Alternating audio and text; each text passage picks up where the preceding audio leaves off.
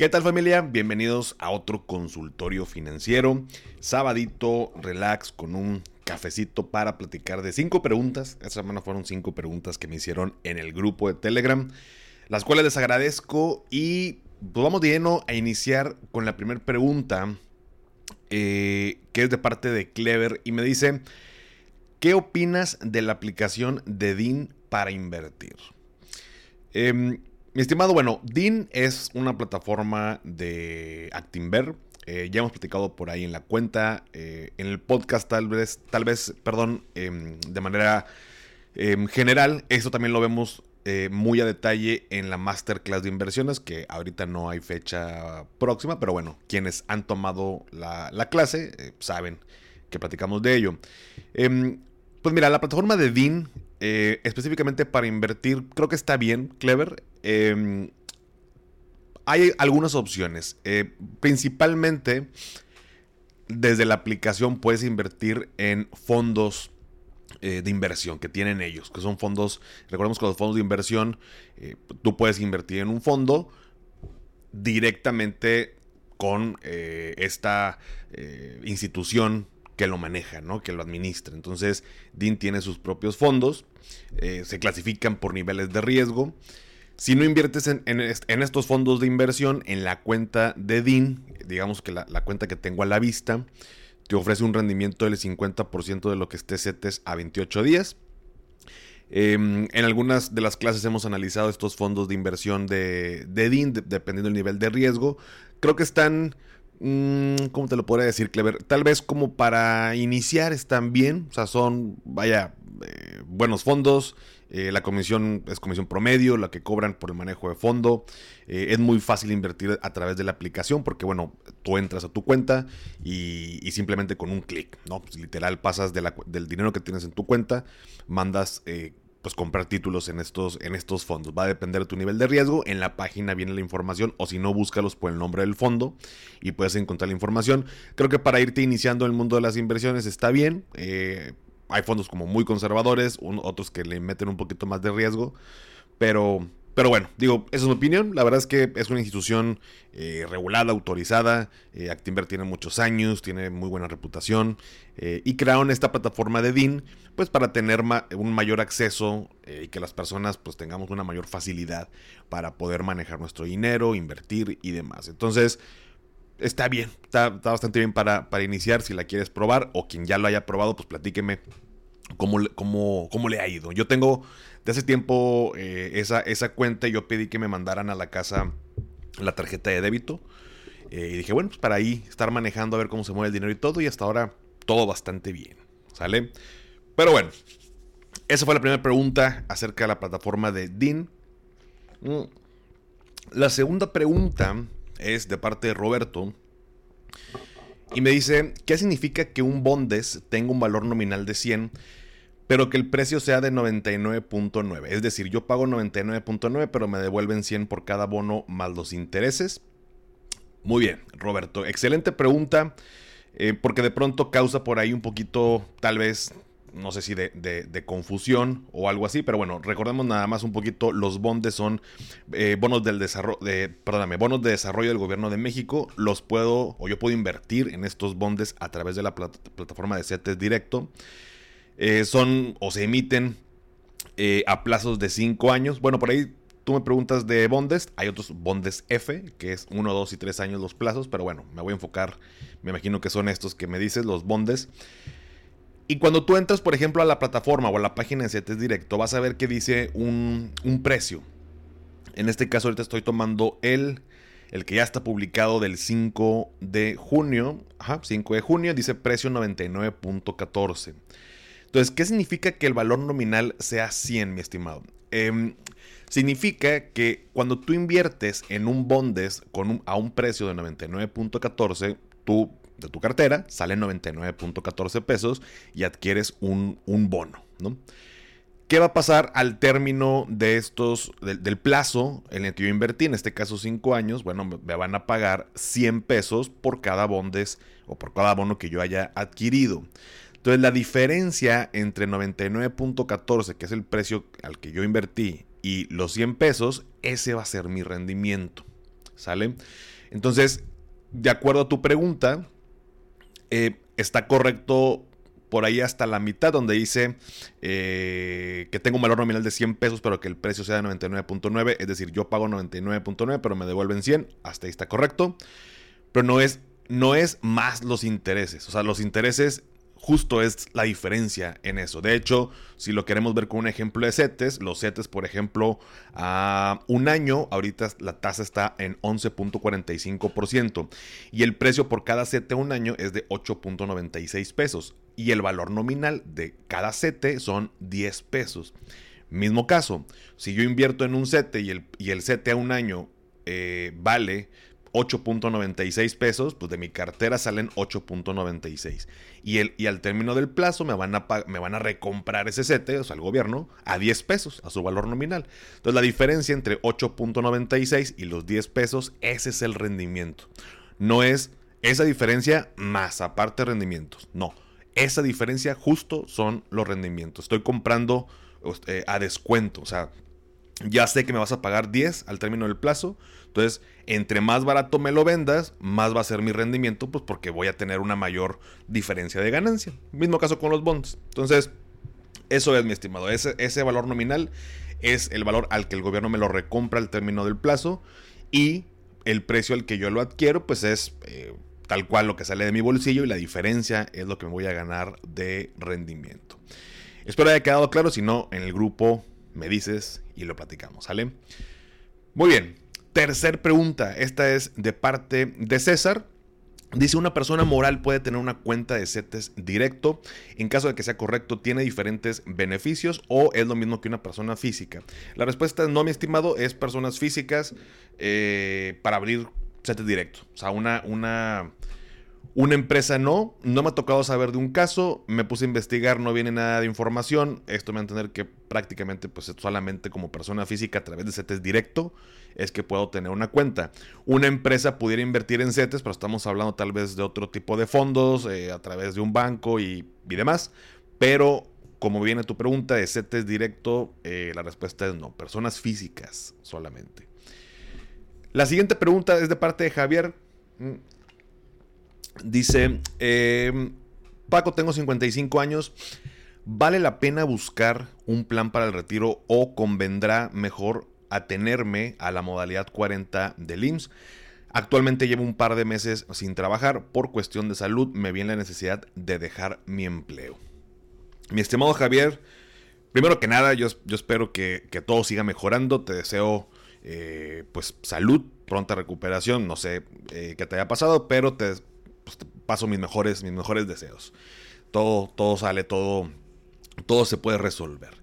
Y con la pregunta que me mencionas, bueno, ¿qué me conviene? La realidad, Javier, mira, yo creo que son casos que se deben analizar en lo específico, pero así de entrada creo que vale bastante la pena que si tú tienes la posibilidad de meterle a la modalidad, modalidad 40, lo hagas. ¿Por qué?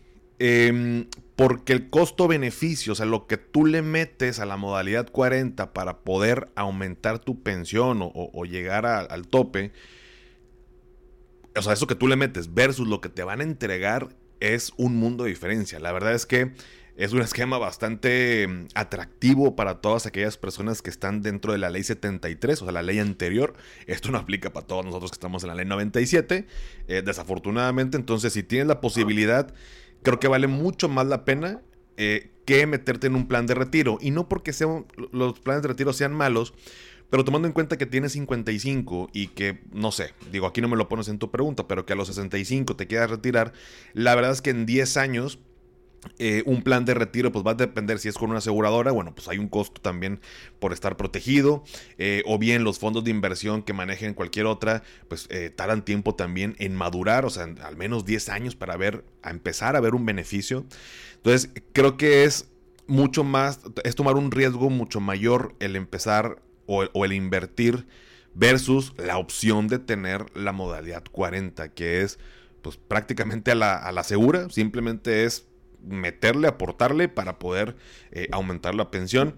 Sé que hay gente que se dedica a esto, pero así de entrada, mi estimado Javier, creo que eh, vale más la pena que puedas eh, meterle a la modalidad 40 para poder aumentar la pensión. Y si te es posible, eh, pues en un futuro y demás, bueno, pues complementarlo por ahí con, con otro tipo de inversiones, pero em, yo no te sugeriría eh, inversiones de alto riesgo, que, haya mucha eh, volatilidad. Más bien sería ir un poco más a la segura, instrumentos más conservadores, instrumentos de renta fija, como lo pueden ser CETES, como pueden ser los productos que tienen algunas OFIPOS.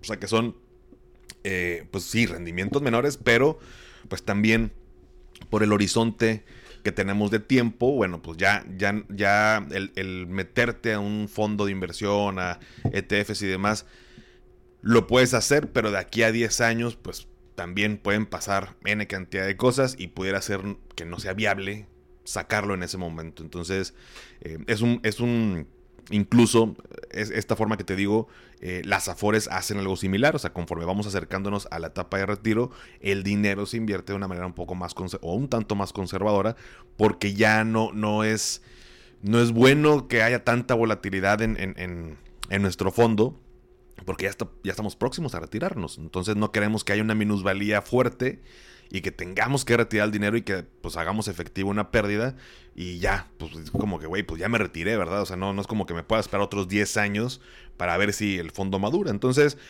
simplemente es eso. En resumen, mi estimado Javier, creo que vale la pena una, que te acerques con. Hay, hay, gente que se dedica a hacer como estos estudios de pensiones, que te, a lo mejor ya te lo hicieron.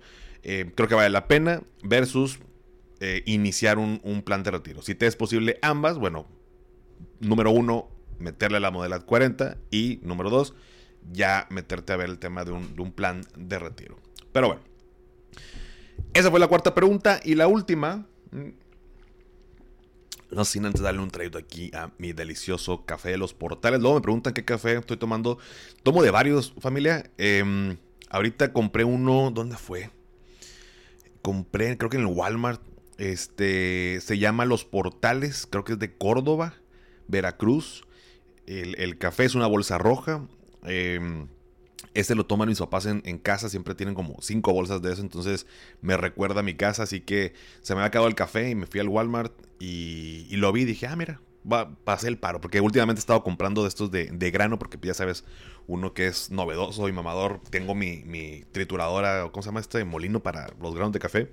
Y pues me gusta el sonidito y hacer como que, como si estuviera de cero el café. Pero bueno, los portales de Córdoba.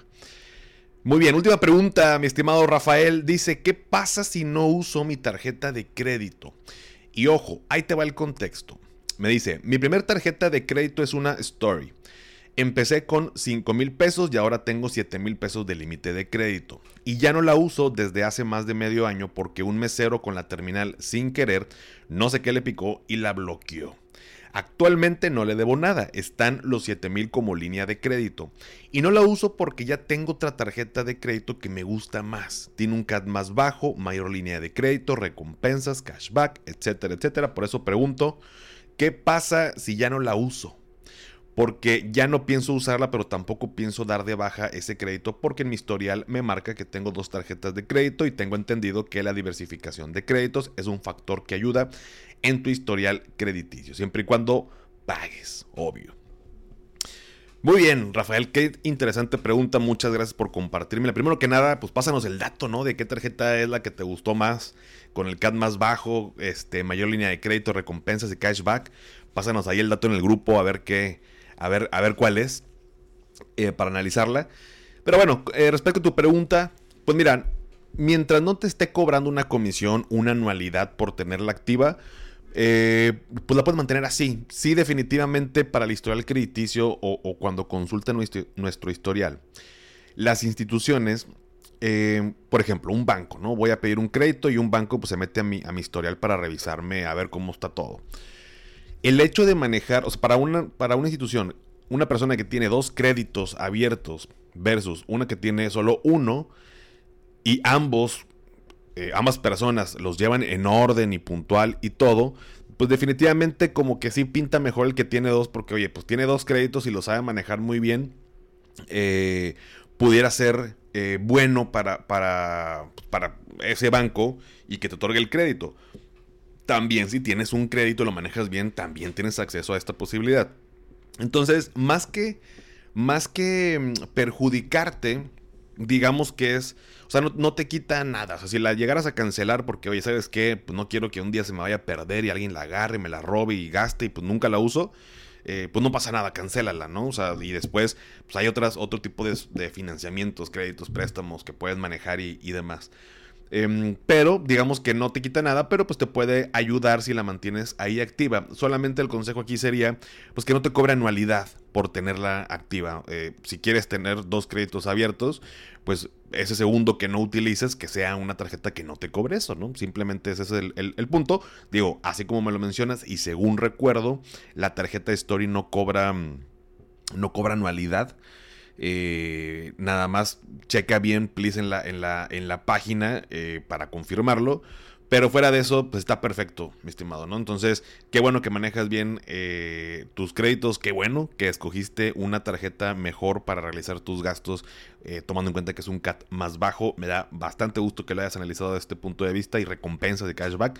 Percibo que utilizas o le sacas provecho a tu tarjeta, así que pues continúa así y simplemente ¿Qué más puede ayudar si no utilizas esa segunda tarjeta? O bueno, la, la tarjeta de Story, la que dejaste de utilizar. Simplemente sé puntual con tus pagos con la que tienes actualmente.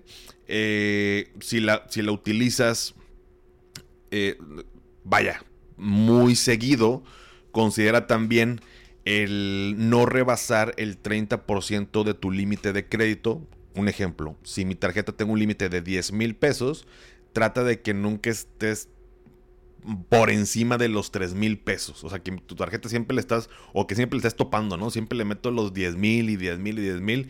Em, ¿Por qué? Porque para una institución, alguien que utiliza más del 30% de su tarjeta de crédito también es un foquito ahí medio amarillo, casi rojo, de oye, este güey, pues, pues qué onda, no le está alcanzando y cada mes está topando la tarjeta y aunque la pague, pero pues, ¿por qué la topa todos los meses, no? O sea, ¿por qué utiliza todo el límite de crédito? Entonces, Trata de utilizar el, 30% de tu límite de crédito.